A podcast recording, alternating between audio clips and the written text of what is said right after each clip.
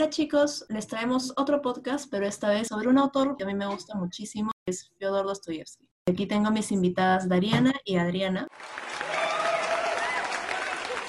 Pero antes, cuéntenme, ¿cuál es su libro favorito? A mí me gustaba leer bastante cuando era más, más chica, ahora ya no tengo tiempo, pero creo que es The Selection de Sierra Cass. Y, o sea, es como, no, de Bachelorette, pero como un príncipe súper guapo, así que... Bueno, yo, yo leído poco, pero una de mis películas favoritas es Orgullo y Prejuicio. El personaje de Darcy, qué hermoso. Veo que ustedes tienen buen gusto. En mi caso, eh, la secundaria, yo era la típica niña que se sentaba en la esquina del salón con un libro distinto cada semana, que prefería los libros a las personas. Y también era muy curiosa. Averiguaba la vida de cada autor que leía y de pronto un día dije, a ver, voy a leer a Dostoyevsky. Así que me puse a investigarlo y ver más o menos qué libro lo había marcado más. Ah, ¿Y qué encontraste?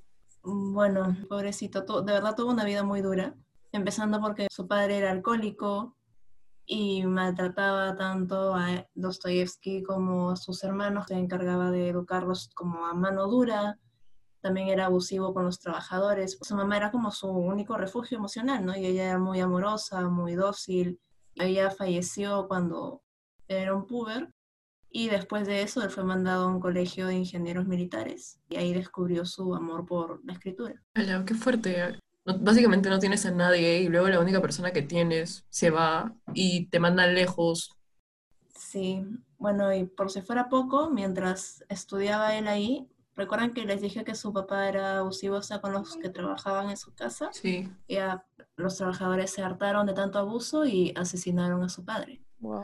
Sí, y es, ese episodio tan trágico, por más que su papá haya sido abusivo, igual era como un familiar. Claro, su le, padre. sí, le, le despertó su primer episodio de epilepsia. Y esa enfermedad lo iba a seguir atormentando por el resto de sus días, sobre todo en esa época donde no había algún tratamiento. Ahí la escritura ya pasó a ser mucho más que su pasión, pasó a ser, digamos, su modo de lidiar con el dolor, con esa incertidumbre que no sabía si se iba a morir de pronto en su siguiente ataque o no, qué sé yo, entonces lo plasmaba en sus obras.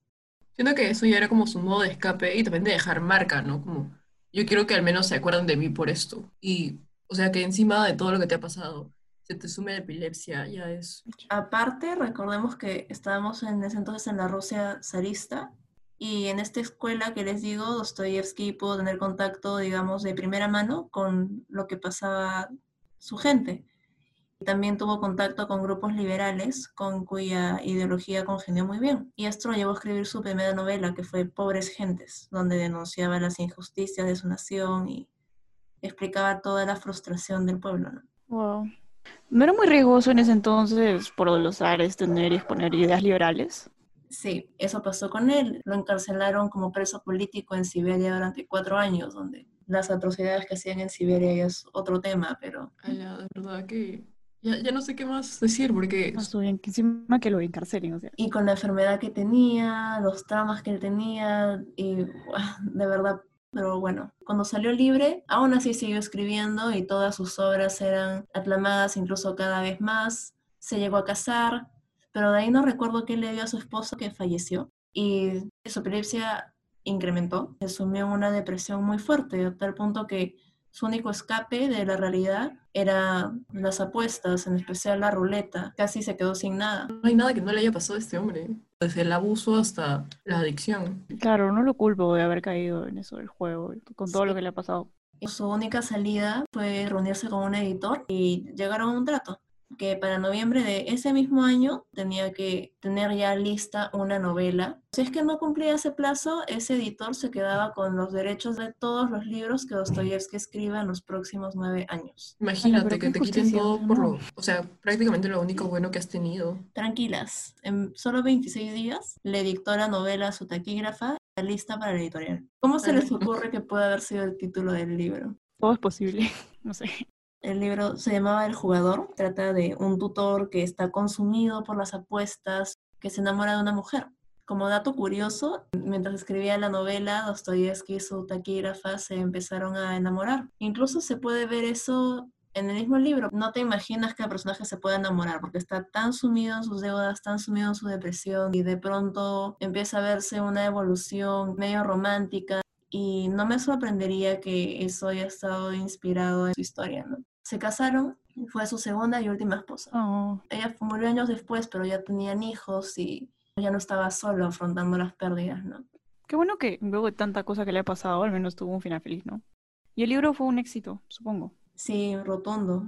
Y no solamente tuvo su final feliz, sino también llegó a aportar algo a las ciencias, porque sus novelas son tan introspectivas que sirvieron de base para estudios como el psicoanálisis, la sociología incluso, y la psicología en sí, o sea, llegó a superar absolutamente todo y marcar un hito. Oye, qué interesante, ¿ah? Porque, o sea, creo que muestra bastante la, la resiliencia, ¿no? Porque a pesar de todo, también este hombre siguió adelante. O sea, no sé si hubiera sido él fácil, me hubiera suicidado, pero, o sea, nadie se va a olvidar de él por todo lo que ha logrado, ¿no? Sí, lamentablemente hay escritores que son medios olvidados, como Mary Shelley, que escribió mucho más que Frankenstein, pero eso ya lo van a hablar nuestras amigas en otro podcast. Así que chicos, no se lo vayan a perder. Y tampoco se olviden de seguir nuestro blog Curiojo para más curiosidades. Hasta luego. Adiós. Chao.